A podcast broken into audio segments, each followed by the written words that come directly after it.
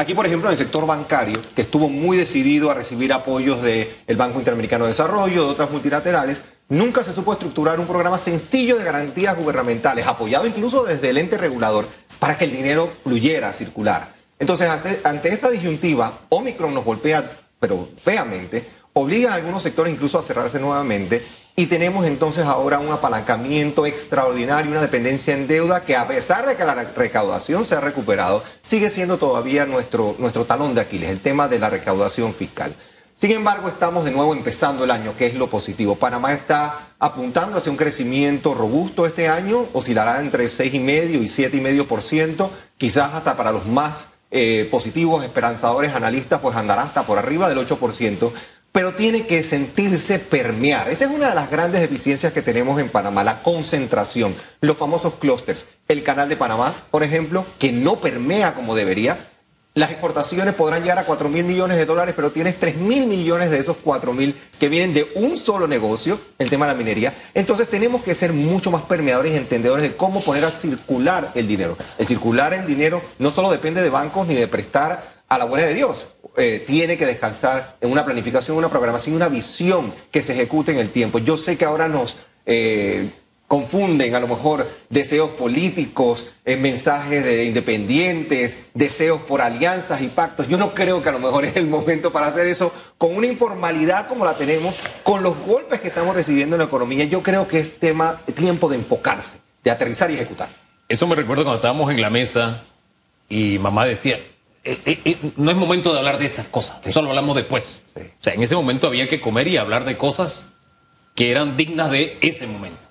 Y el, país tiene tantos retos que de verdad traer esos temas en este momento, pero bueno, forma está parte. Pasando. Sí. sí, forma parte de, está pasando y nosotros tenemos que someterlo a la consideración de la opinión pública.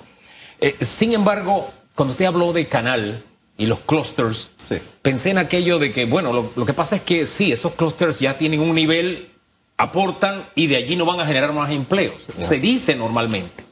Pero en el caso Canal, tenemos uh, mentes que han visto más allá. Han querido, ¿sabes qué? Vamos a poner un puerto. Para hacer, ¿sabes para, para qué? Para hacer Panamá más competitivo. Y los intereses han apagado esas iniciativas. Y así han tenido otras en las que el canal ha, ha tenido que dar marcha atrás o aguantarse. Porque no hemos tenido esa misma visión o esa misma visual que ellos tienen.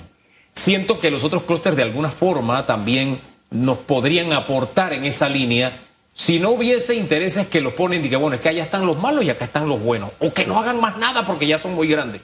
No, el que tiene que crecer es el país. Y en la medida que todo sector crezca, por muy pequeño o por muy grande que sea, aporta al país, que es lo que perdemos de vista.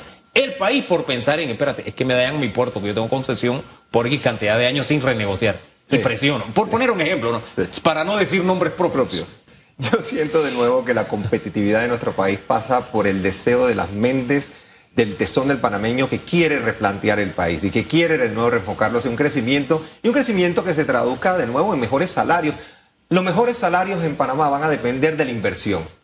Más allá de las eh, eh, eh, negociaciones entre sindicatos y depende del sector privado con una inversión segura, garantizada. Ayer yo, yo la verdad es que me emocioné mucho cuando leí los resultados de la aerolínea Copa, panameña, de pura cepa, 1940 y pico empieza esta empresa en Panamá. Y verlo, recordemos que nosotros vimos un aeropuerto de Tocumen a mitad de julio, quizás del 2020, con esos eh, eh, eh, aviones estacionados y no sabíamos lo que seguía. Cuando los iban recogiendo a mí se me partió el corazón. ¿Usted se acuerda que lo iban estacionando? Estacionando. Sí, esas escenas fueron impactantes. Lo decimos hoy quizás con algo de, de, no sé si un tono quizás medio burlesco, pero también en ese momento no había claridad de lo que venía. Y ayer leer a nivel internacional que Copa estaba reportando la, la, apreciación de la acción, la acción llegó a estar en 38 balboas hace apenas 18 meses. La acción de Copa ayer fue una de las grandes movedoras del mercado, que estaba en casi 92 dólares en un periodo de recuperación. Yo creo que eso habla del tesón, de la fortaleza y de las ganas, y muchas veces nos circunscribimos de nuevo también a lo negativo o al favoritismo. Aquí no hubo ningún tipo, Copa no recibió un centavo de apoyo gubernamental. Fue esfuerzo, obviamente, de los trabajadores, del liderazgo, de una estructura diferente de ganas de hacer las cosas. Y en Panamá están pasando buenas cosas. Eso también hay que rescatarlo. Tanto Fitch como el Banco Interamericano de Desarrollo la semana pasada hablaron maravillas del, del concepto macro de Panamá pero tenemos que recordar que Panamá sigue siendo un país que tiene escuelas sin agua que tiene todavía desabastecimiento médico en la caja de seguro social, que tenemos todavía personas que no llegan a la quincena con lo que ganan. Entonces tenemos que hacer un esfuerzo y un sacudón diferente, donde lo macro permea lo micro. Fíjese que usted habla de los mejores salarios se logran con y, y, dio su respuesta. Sí. Los mejores salarios también dependen de la calidad de educación. Y tenemos el gran reto ahora de volver a las clases presenciales. Y hay sectores que han dicho, si las escuelas no están listas, no vamos. Ahí me asombra porque en la historia patria nunca han estado listas las escuelas. Y no es un consuelo de tonto. Lo que quiero decir es que si el 90% está lista, vamos con el 90%. Si el 60% está lista, vamos con el 60%. ¿Y qué hay que hacer? A mí me sorprendió un colegio en Chiriquí ayer que me recordó lo que hacíamos nosotros. Los muchachos estaban pintando las sillas y armándolas. No recuerdo el nombre del colegio si alguien me ayuda, pero en fin, ese trecho que a veces es difícil. Algunos ven la educación como que este es mi espacio de poder y yo tengo que oponerme porque si no, no se me percibe como que yo soy el líder. Entonces me pongo a lo que sea. Todo, no profesionales del no. Entonces eso de verlo como espacios de poder, eh, vuelvo al tema, para tener mejores salarios también depende de la calidad de educación que le demos a nuestros jóvenes hoy. Y Panamá lamentablemente es uno de los países que más tiempo ha pasado con sus aulas cerradas, con sus escuelas clausuradas, negándole a una generación entera el poder precisamente de avanzar, de crecer y de superarse. Nuestros niños, nuestros jóvenes, adolescentes merecen mucho más. Reitero, es el momento de enfocarnos en eso, es el momento de enfocarnos en que la escuela presencial arranque el 7 de marzo. Y para eso la colaboración es esencial. Yo siento de nuevo que tenemos que apelar a nuevos modelos de administración. El Ministerio de Educación usualmente recibe pues fondos del Estado, un presupuesto robusto, pero también debemos reconocer que el tiempo de esa ejecución a veces no les acompaña. Entonces el sector privado tiene que sumarse, el sector sin eh, fines de lucro tiene que sumarse y, en armonía, en colaboración, procurar que esta apertura se dé por los niños, pero por, precisamente por lo que apuntaba Hugo, por Panamá, porque, por, porque merecemos ese grado de inversión para poder crecer sosteniblemente. No nos conviene crecer en vaivenes, somos muy entregados al análisis de elevador. El crecimiento subió, el desempleo bajó, la, la, comida subió, lo otro bajó. No, no, no, tenemos que buscar la sostenibilidad. Eso solo se logra de nuevo, educación, inversión, trabajo y salarios decentes. Así podemos permear más y no solo anunciar, no, lo que pasa es que tenemos aspiración de crecimiento eh, de 8 o 9%. Eso al final de la tarde a lo mejor es irrelevante para la mayoría de los panameños. Queremos trabajar, queremos comer, queremos llevar sustento a nuestras casas y crecer en armonía, en paz y en seguridad. Son cuatro cosas que mencionaste, inversión, educación. Inversión, educación.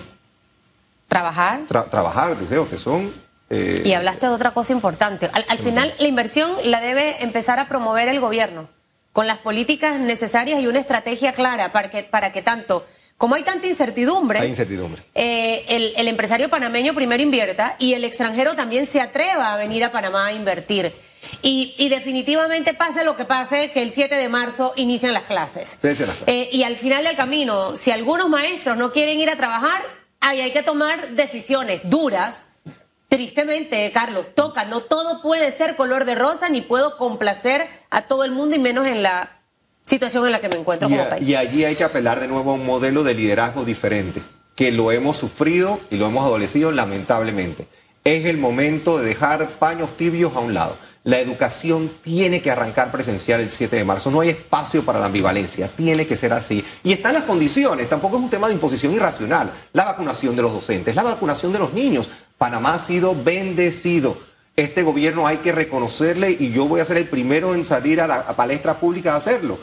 Las vacunas están allí. Si usted desea vacunarse y vacunar a su familia, usted lo puede hacer. ¿Cuántos países en el mundo quisieran estar en esa situación? Entonces yo creo que hay que apalancarse en eso, pero en colaboración, en armonía. Están las vacunas, el gobierno hizo su parte, ahora el ciudadano. La responsabilidad civil viene de cada quien y ataquemos ese tema. 86% de las defunciones, quédese con ese número que se han dado hasta ahora, son de personas que no tienen el esquema de vacuna completo.